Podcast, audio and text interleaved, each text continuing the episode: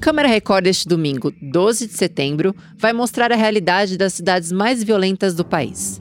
Municípios onde morte e medo fazem parte da rotina de quem vive lá. No Ceará, a guerra entre as facções tem modificado a vida de moradores que nada tem a ver com a disputa. Na Bahia, a morte causada por quem deveria proteger. Famílias marcadas pelo luto e pela revolta de perder um parente durante uma ação policial. Em Sergipe, a violência crescente contra mulheres. Segundo o Anuário de Segurança Pública, estes três estados, Ceará, Bahia e Sergipe, lideram a categoria de mortes violentas intencionais por 100 mil habitantes do Brasil. Para discutirmos esses indicadores do relatório, convidamos Isabel Figueiredo, consultora do Fórum Brasileiro de Segurança Pública. Eu sou Renata Garofano e começa mais um podcast do Câmara Record. Olá, Isabel, tudo bem? Obrigada por aceitar o nosso convite. Tudo bom, Renata? Obrigada pelo convite. É um prazer estar aqui com vocês. Isabel, a gente vai discutir um assunto super importante que é relacionado à violência no nosso país. Eu estive lendo esse anuário que vocês divulgaram recentemente e os dados são bem alarmantes, né? Então eu queria iniciar o nosso bate-papo, né? Queria que você explicasse pra gente o que são é, consideradas essas mortes violentas intencionais.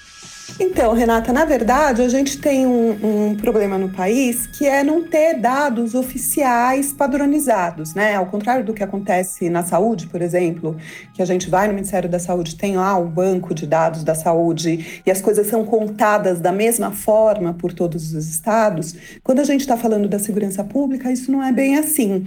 Então, o que, que o Fórum fez? A gente começou a estudar como é que os estados classificam os crimes né? E a gente criou essa categoria, que é a categoria de MVI, como uma forma de uniformizar essas diferentes maneiras de contar os crimes letais, né? os crimes que resultam em morte, os crimes violentos que resultam em morte.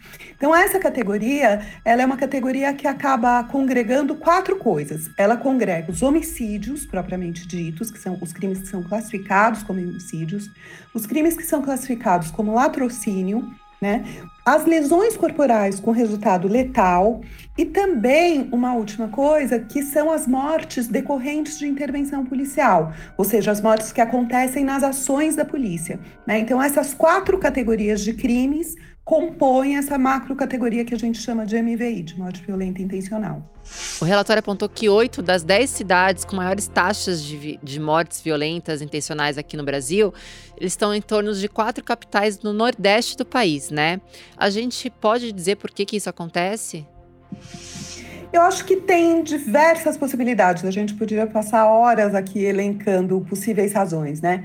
Mas eu acho que o que a gente pode trazer, o que eu traria como primeira questão, é o fato de que a gente tem estruturas diferentes de segurança pública nos estados. Né? A gente teve uma criminalidade no sul e no sudeste muito forte no início dos anos 2000, e essa criminalidade do, é, é do sul e do sudeste, a gente teve uma resposta do estado para ela, principalmente no caso do estado de São Paulo, que a gente teve uma redução drástica de homicídios. Isso fez, primeiro, com que parte dessa criminalidade migrasse quer dizer, facções que eram facções tradicionais do Rio e de São Paulo, agora estão atuando mais fortemente no norte e no nordeste. E, por outro lado, a gente ainda não teve, eu diria, o tempo, embora talvez já deve ser para estar tá melhor, né? mas a gente ainda não teve o tempo para políticas de segurança pública mais consolidadas e mais organizadas nesses estados do Nordeste. Então, enfim, é um conjunto, uma cesta aí. Eu podia falar de outros fatores, mas acho que esses são os mais, os primeiros que eu te traria como essa resposta. É, são os mais fortes, né? Os mais pontuais para a gente elencar no momento. Exato, exatamente. E, e, Isabel, tem outra coisa também que chamou muita atenção, foi a uma alta, né, no número de mortes de crianças e adolescentes. É, também a gente pode dizer por que, que teve esse crescimento especificamente com crianças e adolescentes? Olha, a gente consegue no máximo é, é, é, sondar um pouco, né? Por quê? O que, que a gente tem no país, e isso é uma coisa muito grave quando a gente tenta saber os porquês. A gente não tem, primeiro, taxas boas de esclarecimento de homicídios, né? Então, o Brasil é um país que se investiga muito pouco, né? A gente tem cerca de 20% no máximo dos homicídios que são praticados no país que são esclarecidos, ou seja, eu estou falando que 80% dos casos eu nem sei o que foi que aconteceu, eu nem sei quem foi o autor. Né? E quando eu não tenho essa capacidade investigativa, eu não consigo chegar não só nos elementos necessários para o processo criminal, mas nessa questão sobre as motivações, quais são as dinâmicas criminais que estão levando a esses dados. Né? No caso particular de criança e adolescente, a gente tem um dado muito ruim trazido pelo anuário, né? um aumento de quase 4% nas, nas notas violentas de 2019 para 2020. Isso significa que a gente perdeu em 2020 mais de 6 mil crianças e adolescentes para o crime, né? foram mortas pelo crime. Isso é muito grave, isso é muito sério, né? Mas qual é exatamente a motivação, eu não consigo te dizer. Né? A gente consegue ter sondagens. Bom, quando eu estou falando de crianças muito pequenas, a gente tende a relacionar isso a situações mais próximas da própria violência doméstica, de questões de, enfim, de brigas de vizinho, questões que não estão tão relacionadas à criminalidade mais organizada, né? Quando eu estou falando de adolescentes, Aí sim, aí eu já tenho uma mudança de perfil normalmente, que tem a ver com esse crime organizado, principalmente relacionado ao tráfico, que muitas vezes está disputando esses adolescentes, né? Principalmente nos lugares em que a gente não tem uma estrutura social decente, que a gente não tem uma rede, né? Dos serviços outros que precisam funcionar para proteger os adolescentes não estão funcionando, e aí o crime então acha é, é um espaço para vitimizar esses, esses adolescentes, né? Isabel, antes da gente prosseguir, você falou uma coisa agora que chamou muita atenção, que 80% dos crimes não são nem investigados, né, aqui no país. É um dado realmente absurdo. E a gente sabe por quê? Falta profissional, por que, que acontece isso aqui no Brasil? Eu acho que tem diversas razões. Acho que sim, falta profissional. Né? A gente tem, nas últimas décadas, principalmente, é muito pouco investimento na polícia civil, que é a polícia que investiga. Né? É como se muitas vezes os governantes eles acabam optando é, num recurso que já é, é, pequeno, enfim, tem escolhas que têm que ser feitas mesmo, mas é que muitas vezes esse recurso acaba indo para a polícia militar como sendo uma coisa mais visível. Né? A PM é a que circula, é a que você vê, você vê a viatura. Isso dá o que a gente chama de sensação de segurança muitas vezes. Né? Enquanto a polícia civil e principalmente a perícia técnica, né, que faz aquela, aquela parte da perícia que a gente vê nos seriados, nas séries, etc., eles estão fazendo um trabalho que é um trabalho interno, né? Que é um trabalho de laboratório, que não é tão visível como é muitas vezes o trabalho da PM. Então, muitas vezes o investimento acaba indo muito mais para a polícia militar do que para as demais. E aí o que a gente tem são riscos graves. A gente tem relatórios que vão mostrar, por exemplo, risco de apagão na perícia, risco de apagão na polícia civil, porque são polícias que estão mesmo à míngua, né? Com um baixo efetivo, uma capacidade de trabalho muito reduzida. Um estado que chamou muita atenção foi o estado da Bahia. Entre as 10 cidades mais violentas do país, quatro cidades estão no estado da Bahia. A gente consegue correlacionar é, essa violência com a, o fato de terem mais ações policiais ocorrendo no estado? É, na verdade, o que a gente acaba tendo na, na Bahia, eu acho que nem é só mais ações policiais, mas a gente tem na Bahia uma polícia que também é muito violenta, né? E ao contrário do que o senso comum é, é, é, pode levar, a ideia de que se a polícia é mais violenta, ela é mais eficiente no combate ao crime, isso não é verdade. Né? A polícia é mais violenta, na maioria das vezes, retroalimenta um, um, um ciclo de criminalidade, né? vira como uma disputa de alguma forma. Né? Então, a polícia que mata muito, ela não é uma boa polícia e ela não garante segurança. Mais do que isso, muitas vezes ela faz com que os índices aumentem exatamente por essas questões das vinganças, enfim, das desforras que acabam acontecendo. Agora você falou também do Ceará, que é a cidade é, que é o estado mais violento, e lá tem a cidade mais violenta que é Calcaia, né? E você comentou logo no início aqui do nosso bate-papo da migração das facções, né? Saindo do sul e sudeste indo para o norte e nordeste. Especificamente ali no Ceará, a gente pode dizer que esse alto índice de mortes violentas está ligado com crime assim, entre facções? Sim, o Ceará ele é marcado por um processo de disputa de facções, né? Basicamente a gente tem duas grandes facções ali que são o GDE, os Guardiões do Estado e o Comando Vermelho, que tem uma disputa por território e particularmente pelo tráfico. Essa é a grande discussão.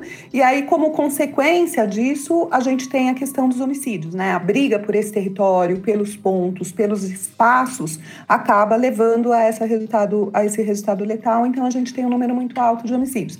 E é um estado que nos últimos anos teve problemas, enfim, entrou no, no, noticiário nacional de forma bastante ruim por causa desse tipo de disputa, né? A gente teve ataques coordenados pela questão dos ônibus, de explosivos, etc. Então, de fato, tem uma questão bastante grave ali de, de, de disputa dessas facções. A gente tem ultimamente, inclusive, um, um novo elemento que é uma das facções que também está rachando, então ela está com disputa interna e essa disputa interna também está gerando é, é, homicídios, particularmente em Calcaia, teve vários que foram creditados pela polícia a essa disputa interna. É, é, mas é curioso o Ceará, porque no Ceará, quando a gente vai pegar o investimento que é feito, é, a importância que o próprio governo dá dá para a pauta, né, é, é, curioso porque é um governo que está muito preocupado com esse assunto. É né? um governo que de fato investe, compra coisa, promove policiais, faz concurso, ele está fazendo muito, está fazendo a parte dele, mas ainda assim muitas vezes não está conseguindo um bom resultado na ponta, né?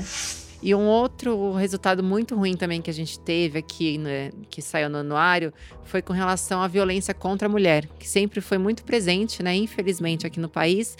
E teve, sim, a gente viu aqui que teve um grande aumento, né, no estado do Sergipe, principalmente durante a pandemia. E eu queria que a gente abordasse um pouco mais sobre isso. Será que é o que, que você acha que se aplica essa violência é, contra mulheres, especificamente no estado do Sergipe? Assim, por que, que teve esse uhum. aumento especificamente lá? É, é, curioso, né? O, esse estado, essa questão particular do estado de Sergipe, eu vou te dizer que eu ainda não consegui chegar num, num né? Lá aconteceu especificamente isso. Né? Tem um, um, uma possibilidade que é uma possibilidade relacionada à forma de registro.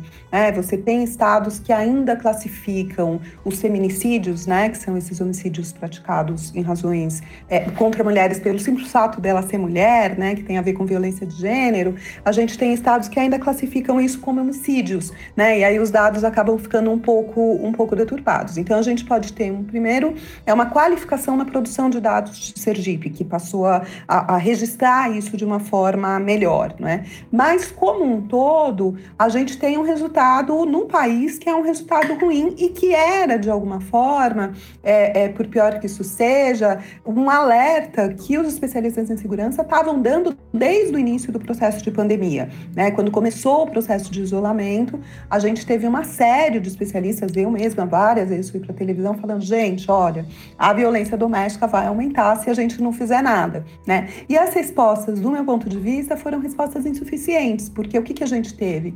A gente teve, na maioria das vezes, a possibilidade, então, de que crimes de violência doméstica, violência contra a mulher, passassem a poder. Agora pode registrar online, né? A Polícia Civil falou, não, antes tinha que vir fazer BO, agora dá para registrar online. Mas quando eu estou falando disso, eu estou falando de crime que já aconteceu. Né? É, é, é, é, a gente não teve um conjunto de medidas fortes, eficazes, de verdade, para atuar na prevenção, né? E que podia ser algo, eu sempre imagino coisa, inclusive como gustativa, como visitas, não necessariamente feitos pela polícia, às vezes pelas próprias assistentes sociais, mas enfim, né? É, é, que mulher é essa que está em casa sofrendo violência? Como a gente imagina, inclusive, que acesso à internet é esse que ela vai ter para registrar que ela está sendo vítima? Né? Ela não vai vai muitas vezes ter esse acesso. Então, isso vai permitindo com que a violência doméstica se escalone e termine nesses feminicídios, que é uma das vergonhas nacionais, né? A gente tem índices que são muito vergonhosos é, é, de feminicídios, é muito triste. E a gente tem quase que já um roteirinho, gente, ó, se for por esse caminho aqui, a tendência é dar bom resultado, a tendência é dar certo, né? Só que o que, que a gente tem? Primeiro, é uma descontinuidade das políticas de segurança, né? É uma coisa que é como se eu olhasse e falasse assim: a política de educação, inclusive por causa das amarras legais que ela tem, ela tende a ter uma continuidade, independentemente de ser o governo A ou B, o governante A ou o governante B, né? Ela tende a ter um mínimo de continuidade. Na segurança, isso infelizmente não é assim. É como se cada vez que muda o governo, cada vez que muda o governante, é agora vai, agora vai ser do meu jeito jeito, vamos começar tudo outra vez, né? E aí você bota por terra coisas que são muito importantes e que talvez precisassem de ajuste, de aprimoramento, mas que não, não poderiam ser interrompidas. Então, assim, caminhos a gente conhece. Isabel, queria agradecer imensamente por você ter participado do nosso podcast. Obrigada, Renata. Foi ótimo participar com vocês. A gente que agradece. Hoje eu conversei com Isabel Figueiredo, que ela é consultora do Fórum Brasileiro de Segurança Pública. Para você ouvir este podcast novamente ou demais podcasts do Câmara Record, siga as nossas redes sociais no arroba Câmara Record ou r7.com barra Câmara Record. Muito obrigado pela companhia de vocês e até o próximo.